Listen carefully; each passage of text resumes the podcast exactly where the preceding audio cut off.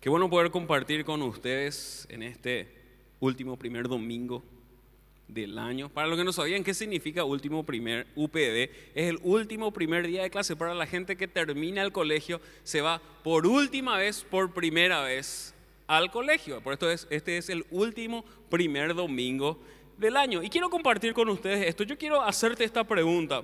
¿Cuántos de los que estamos aquí, Cristo nos hizo muy bien, porque esa es una pregunta así, lo, amén. Y se enciende el fuego en tu pecho. Ahora, ¿cuántos de los que estamos aquí aprendimos a vivir en la libertad en la cual Cristo nos hizo libres? Esa es una pregunta un poco más complicada de responder, ¿verdad? Quiero hablarte acerca de esto, de la libertad a la cual fuimos llamados en Cristo Jesús. Y quiero que me acompañen en este pasaje que me gusta, que está en Juan 8, versículo 34 en adelante. Y estas son palabras de Jesús. Si estás leyendo tu Biblia analógica de papel, vas a ver que las palabras están en rojo y eso significa antiguamente, ahora todo lo que usan su Biblia antigua, son palabras de Jesús, son palabras que Él dijo en los evangelios, Mateo, Marcos, Lucas y Juan, cuando encontrás escrito en rojo, son palabras de Jesús. Y Jesús dice en el versículo 34, Jesús le respondió, de cierto, de cierto os digo, que todo aquel que hace pecado, esclavo es del pecado. Y el esclavo no queda en la casa para siempre. El Hijo sí queda para siempre. Así que si el Hijo os libertare, seréis verdaderamente libres. Vamos de vuelta al versículo 34. De cierto, de cierto os digo que todo aquel que hace pecado, esclavo es del pecado. Y quiero conceptualizar con ustedes qué es esclavo. ¿Quién es un esclavo? Un esclavo es una persona, y lo digo entre comillas, que se convierte en un objeto, pierde o se deshumaniza, diría la filosofía, se deshumaniza, se le saca toda la humanidad y se le trata como un objeto y una posesión. El esclavo es el que no tiene derecho sobre su vida, ni cuando vive ni cuando muere. El esclavo es un objeto que es comprado y vendido a merced del dueño. El esclavo es un objeto que el amo o el dueño puede deshacerse en el momento que él quiera o en el que diga ya no me sirve. Puede comercializarlo como cualquier otro objeto. Así se manejaba la esclavitud antiguamente. Ciertamente hoy casi está toda abolida la esclavitud, pero la esclavitud demostraba esto deshumanizaba a la persona y lo convertía en un objeto desechable y reemplazable. No irreemplazable, y reemplazable. Eso quiere decir que un esclavo no tiene ni siquiera derecho de morir. De vivir ya es mucho luego. Pero ni siquiera podía elegir cuándo morir.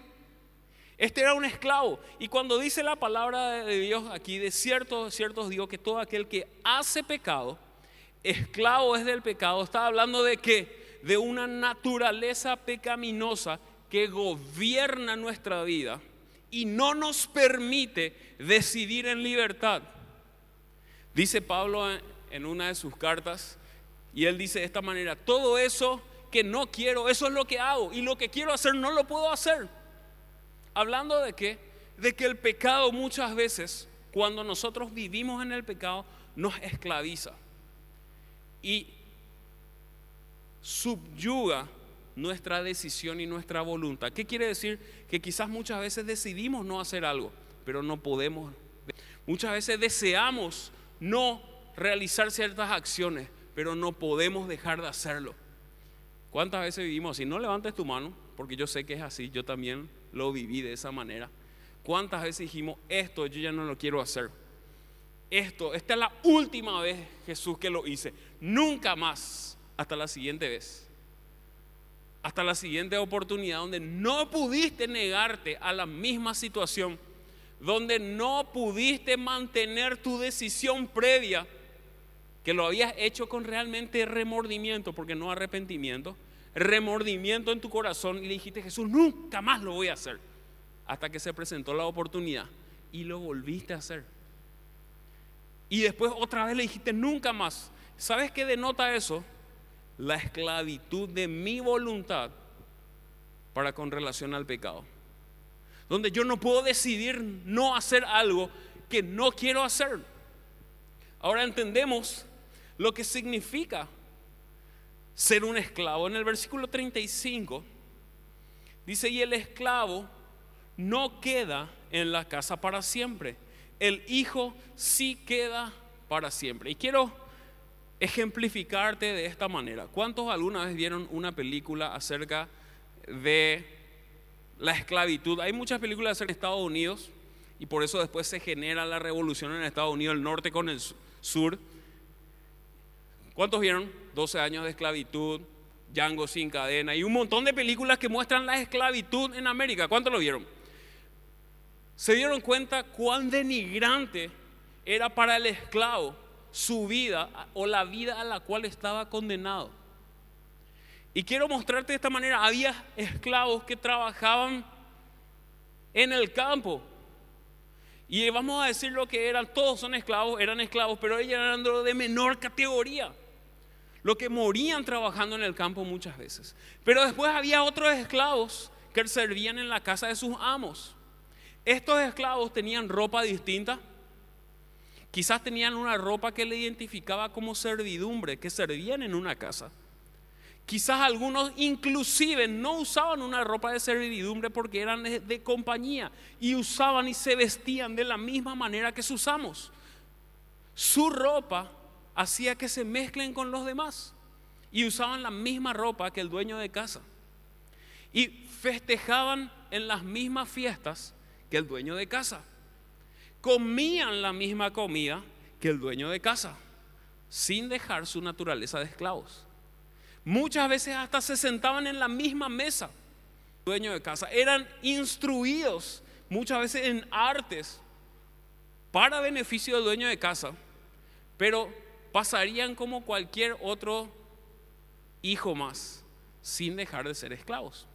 Ahora la diferencia es que ellos, aún compartiendo mesa, aún vistiéndose con la misma ropa, aún hablando de los mismos temas, aún durmiendo bajo el mismo techo, aún compartiendo las mismas festividades, ellos no tenían decisión sobre su vida.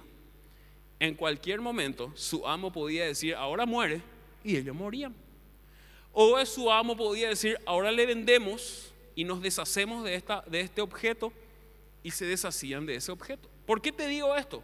Por esto que dice en el versículo 35. Dice, el esclavo no queda en la casa para siempre. El hijo sí queda para siempre. ¿Sabes por qué? Porque muchas veces nosotros vivimos en esta casa, en esta casa que pregona libertad, y hablo no de este edificio, hablo del cuerpo de Cristo, que habla y predica libertad, y servimos al Hijo que puede libertarnos y nos sentamos en su mesa y comemos su comida y nos vestimos de su misma ropa, hablamos de la misma manera, pero nunca hemos dejado esclavos. Compartimos la casa, techo, comida, alimento, ropa, vestimenta, conocimiento, pero no hemos dejado nuestra naturaleza de esclavo. Por eso dice, el esclavo no se queda para siempre en la casa, el hijo sí se queda para siempre. ¿Cuántos de los que estamos aquí conocemos una sola persona, una, que hoy no está en los caminos de un hijo de Dios, pero anteriormente sí estuvo compartiendo tu célula quizás, o compartiendo este culto, o compartiendo momentos de oración, o sirviendo en un mismo ministerio en el cual vos servís. Y hoy no está en la casa del Padre, sino que está en el mundo. ¿Cuánto conocemos una persona? Ok, porque el esclavo no se queda en la casa para siempre, el hijo sí se queda. ¿Y sabes lo que pasa? Que muchas veces nosotros sabemos que Cristo es el que nos puede libertar, pero vivimos como esclavos en la casa que puede darnos libertad. Vivimos sin poder disfrutar de la libertad a la cual hemos sido llamados porque seguimos esclavos del pecado. Ahora, ¿cómo nosotros salimos de esta situación donde el pecado me domina, donde mi voluntad no es mía, sino es del pecado. Porque cada vez que el pecado viene a mi mente y baja a mi corazón, yo sé mis propias concupiscencias, como dice Santiago. Dice en el versículo 36, así que si el Hijo, y esta mayúscula es Jesucristo, os libertare, seréis, y fíjense esto, verdaderamente libres. Versículo 36 estamos. Así que si el Hijo os libertare, dice, seréis verdaderamente libres. Y fíjense que Jesús hace este énfasis. No dice si el Hijo los liberta, van a ser libres. Eh, aclaro que hay una forma de libertad nomás. Y cuando Él está diciendo verdaderamente libre, está, hablando, está haciendo un énfasis en la libertad a la cual fuimos llamados. ¿Sabes que si nosotros no dejamos que nuestro Jesucristo, que es el Hijo, no es nuestro Padre, que es Jesucristo, que es el Hijo, nos liberte, no somos verdaderamente libres. Compartimos con gente libre, celebramos con gente libre, comemos en la mesa de gente libre, servimos, alabamos, festejamos, siendo esclavos del pecado. Y no hay nada más frustrante que compartir algo que no te pertenece. Y vivimos en la casa de quien nos quiere dar libertad sin abrazar libertad.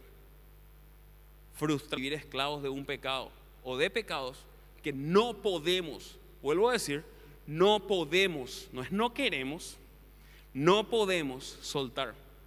Porque el esclavo no es que es esclavo porque quiere es esclavo porque no puede dejar de ser esclavo. Si vos le preguntás a cualquier persona, vos querés seguir pecando, quizás la mayoría te va a decir, no, yo no quiero. Pero la respuesta correcta es, yo no puedo dejar de pecar. Ahora, Romanos 8, 2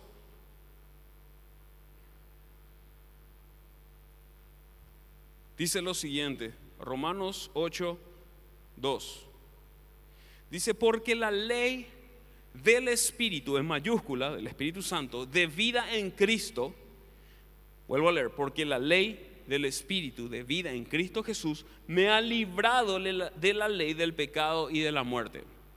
Todos nosotros que hoy estamos viviendo en Paraguay, o estamos habitando, quizás no estás viviendo, pero estás hoy en Paraguay, las leyes del pueblo paraguayo aplican en tu vida y gobiernan sobre tu vida. Vos puedes decir, sí, pero yo soy brasilero, yo soy extranjero, yo soy del gobierno unido de Kailasa, gobierno unido de Kailasa. Ok, para todos los que leyeron la noticia saben a lo que me estoy refiriendo, El resto tiene que leer un poco más la noticia. Es bueno estar informado. No, estas cosas, estas cosas son buenas para reírte un ratito, ¿verdad?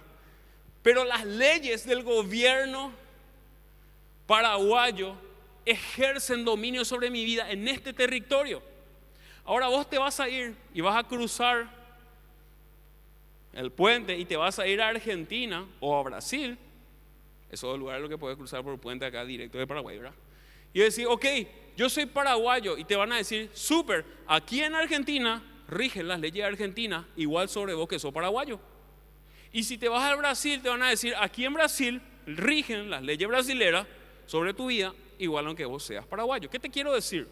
Que los reinos y los gobiernos tienen leyes que aplican sobre las personas que habitan en ese territorio. Eso está diciendo la palabra de Dios en Romanos 8.2. Porque la ley del Espíritu de vida en Cristo Jesús me ha librado de qué? De la ley del pecado y de la muerte. Porque cuando yo no dejo que el Hijo me liberte, la ley del pecado y muerte gobierna sobre mi vida. Nadie de los que estamos aquí podemos alegar que desconocemos la ley.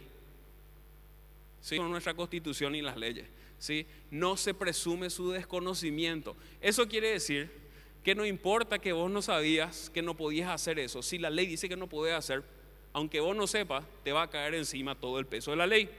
Vos sabés que yo no sabía que yo no le podía liquidar a mi vecino. No, vos sabés que no podés, te va a decir el fiscal. Yo no sabía. Hay otra oportunidad para mí. No, te vas a ir a la jaulita. Porque está prohibido. De esa misma manera, la ley del pecado de la y de la muerte gobierna en mi vida si yo no he decidido pasarme al reino de la luz y no he dejado que Cristo me dé la posibilidad de decidir. Vos decidís cuándo te querés ir y cruzar la frontera e irte a Argentina o irte a Brasil. Y vas a poder cruzar si tus papeles están en regla. Si tenés orden de captura, no, no te recomiendo, ¿verdad? Pero si tus papeles están en regla, podés pasar y decir, ahora me voy a la Argentina y rigen las leyes argentinas sobre tu vida. Ahora vengo a Paraguay y rigen las leyes paraguayas sobre tu vida. No te vayas de ilegal, aclaro nomás eso, sí, hacer tus papeles correctamente. Pero cuando te vas es una decisión tuya. Para todo aquel que apela al sacrificio de Cristo en la cruz, es una decisión quedarse bajo la ley del pecado y de la muerte o pasarse al reino de la luz y dejar que la ley del espíritu de vida en Cristo gobierne sobre nuestras vidas. Por eso dice, el que hace pecado, esclavo es del pecado. Y el esclavo no vive siempre en la casa. Puede estar de paso. El hijo se queda para siempre. Ahora, ¿cuál es la ley que gobierna sobre tu vida? Porque ya quedamos en claro que una ley no es opcional. El donde yo habito es opcional, pero la ley se aplica en el lugar donde yo decido habitar. Vos decidís habitar fuera de Cristo, no le importa a la ley del pecado y de la muerte que vos creas o no creas en Cristo. No le importa que creas o no creas que hay un infierno o un cielo. No le importa que te declares ateo o de cualquier otra religión que se te antoje. La ley del pecado y la muerte aplica sobre tu vida. Ahora, en Cristo yo tengo la libertad de elegir pasarme. Y la ley del Espíritu de vida en Cristo va a gobernar sobre mí. Y yo dejo de ser esclavo. Fíjense esto, la única forma que dejes de ser esclavo de la muerte y del pecado a través de Jesucristo. Ahora, es una decisión. Yo decido salir de este reino e introducirme en este otro reino. Yo decido. Nadie puede decidir por vos, mi hermano. Ni tu mamá, ni tu papá, ni tu célula, ni toda esta iglesia que clame por tu alma. No puede decidir por vos. Y aunque sí, yo también tengo parientes que no le han entregado su vida a Cristo. Y oro por ellos para que la luz del Evangelio resplandezca ante sus ojos y ellos puedan experimentar la libertad y la salvación que hay en Cristo. Pero al final de cuentas va a ser su decisión. Nunca dejes de orar por esas personas. Nunca dejes de orar. Vos sos el intercesor. El intercesor es el que se pone entre medio. Nunca dejes de orar. Pero esa persona va a tener que tomar su decisión. Así como vos y yo tomamos una decisión de en qué reino o a qué reino voy a pertenecer y qué ley va a aplicar sobre mí, la del pecado y de la muerte o de la libertad en Cristo. Yo decido, el estar aquí no es suficiente, el sentarte en esa silla no es suficiente, el compartir la mesa no es suficiente, el servirle, o allá también la gente que está sirviendo ahí atrás, no es suficiente podemos estar haciendo todo eso y no estar experimentando una verdadera libertad. Te digo porque yo viví mucho tiempo en ese engaño, creyendo que el entorno me hacía libre y no entendiendo que el Hijo es el que me llama a libertad. Y decidiendo muchas veces en mi corazón sin entender que no tenía la potestad de decidirlo decía, no, ya no lo voy a hacer. Nunca más te sentís culpable cuando haces algo malo y el Espíritu te quebranta. Pero no estando en la libertad del Hijo de Dios y siendo esclavo del pecado, ¿sabes qué me pasaba? Que transcurrido el tiempo, hacía exactamente lo mismo. Y muchas veces, transcurriendo mucho tiempo, me tropezaba con la misma piedra. ¿Sabes por qué? ¿Qué hace Satanás? Guarda la piedra Ah, ok, ahora ya reconoce la piedra, te voy a esconder un poquitito. Y espera, y espera, y espera. Y en un descuido te tira la misma piedra. ¿Y sabes qué hacemos nosotros, esclavos del pecado? nos tropezamos de la misma manera de vuelta. Porque no hemos aprendido a vivir en la libertad de un hijo de Dios.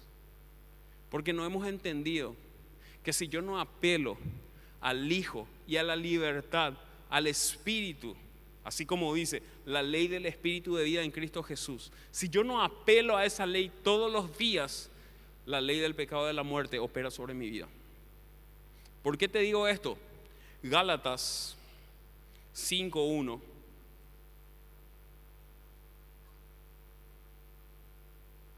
Dice lo siguiente.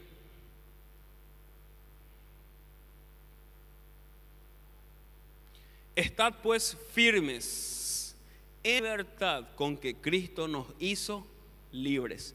Y no estéis otra vez sujetos al yugo de esclavitud. Fíjense, mira, estar esclavizado no es lo mismo que equivocarse. Vos y yo somos de carne y hueso. Y la carne es débil, aunque el espíritu se fortalece. Y vamos a fallar, vamos a fallar. Ser esclavo del error es algo muy distinto que fallar.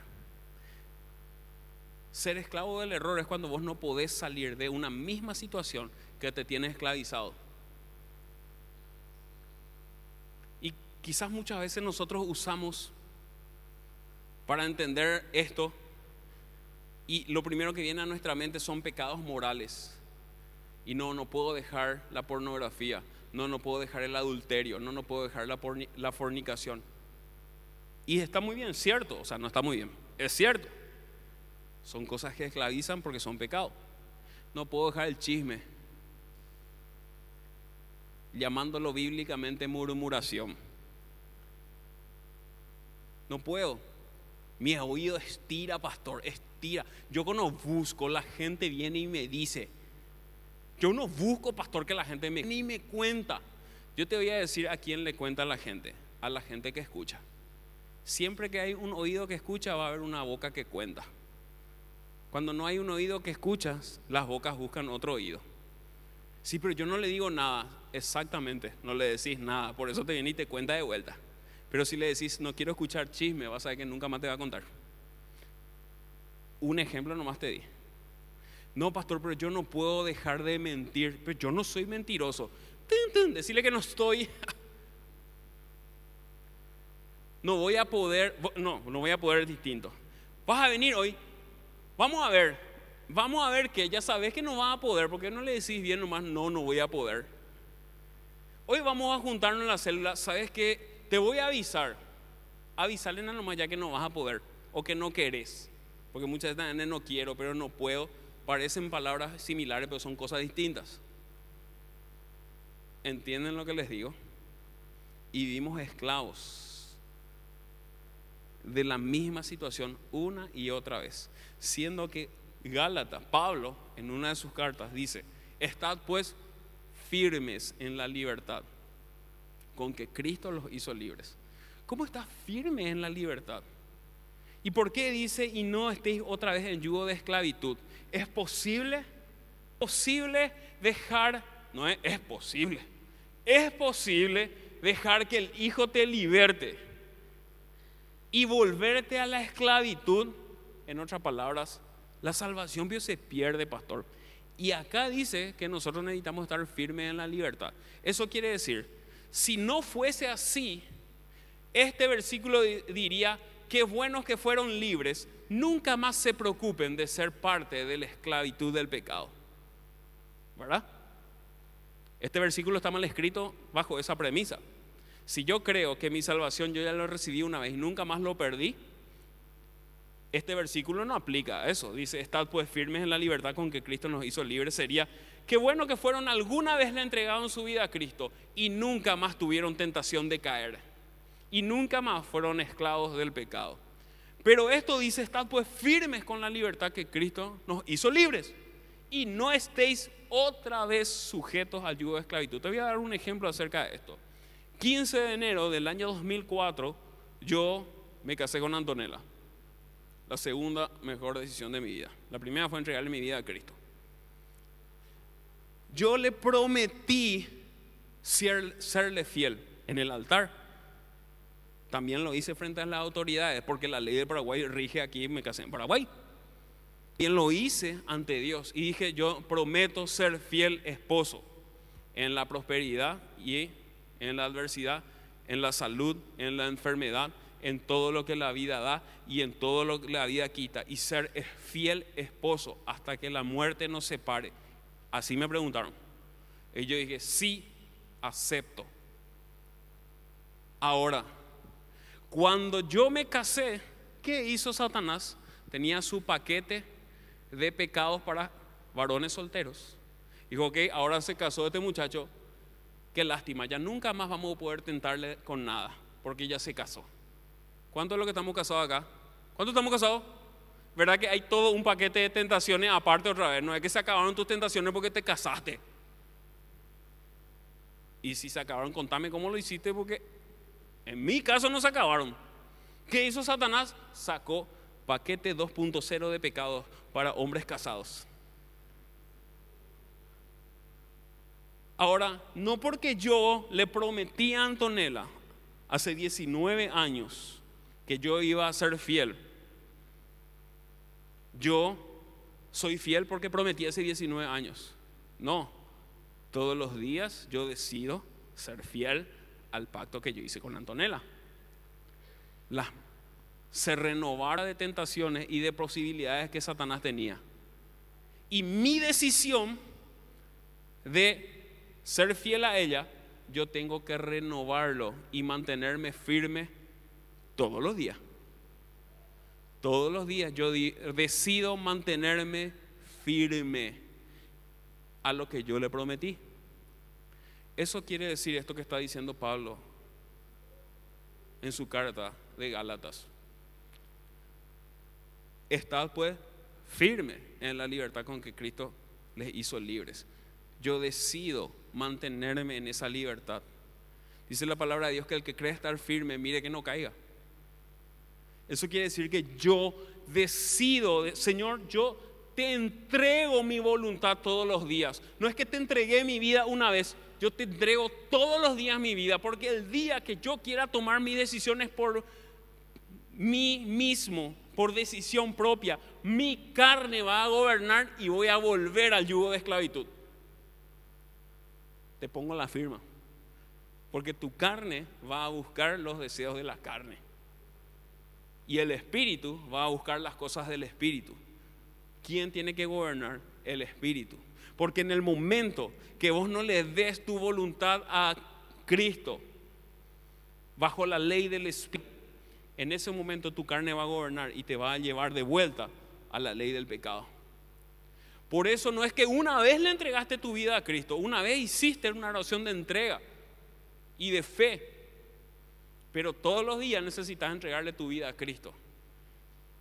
Todos los días yo digo, Señor, toma control de mi vida, porque si yo le doy el control a César, explotaba esta olla a presión hace rato ya.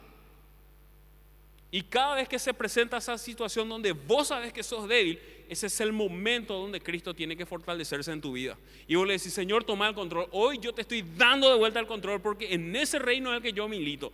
Y las cosas de la carne no van a gobernar sobre mi vida, sino que van a morir lenta y paulativamente y se van a ir, porque yo decido estar firme en mi libertad. Porque de esa manera los hijos quedan para siempre. Los esclavos van y vienen. Y te digo con mucho dolor, porque tengo amigos que me duele que hoy no estén sirviendo conmigo, a mi lado, y han estado ahí.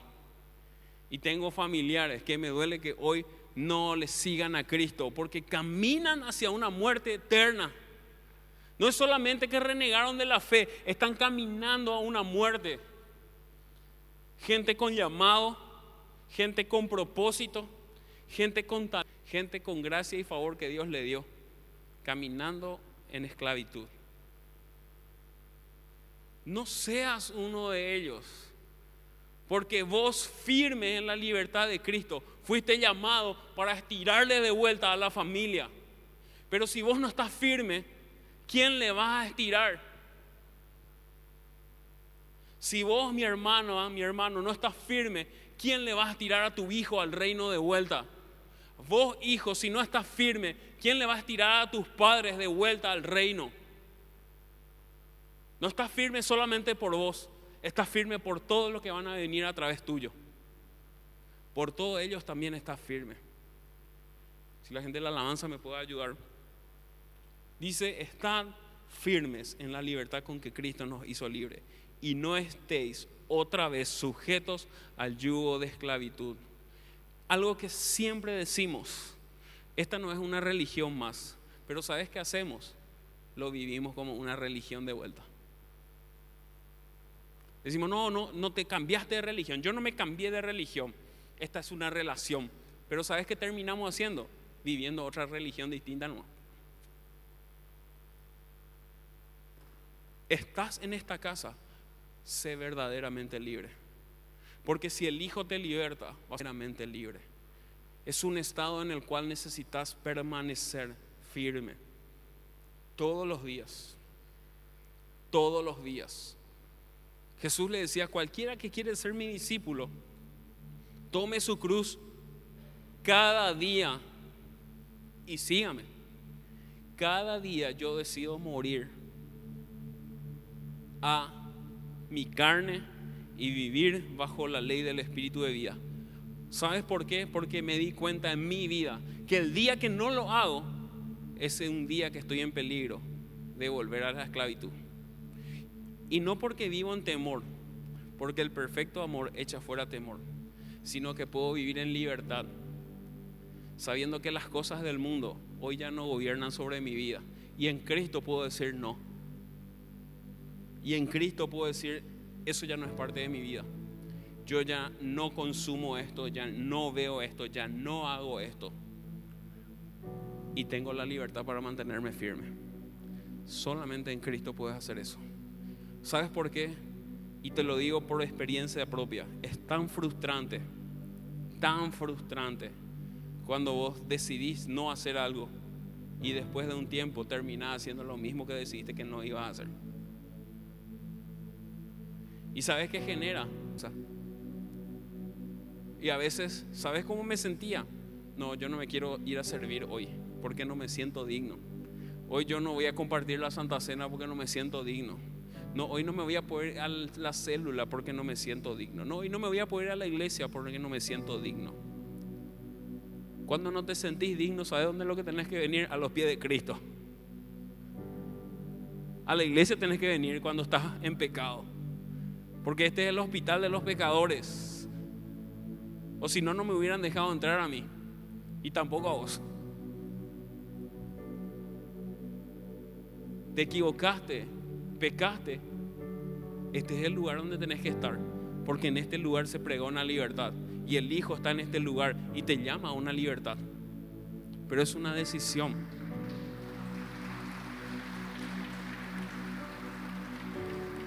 Yo te pido que te pongas en pie ahí donde estás.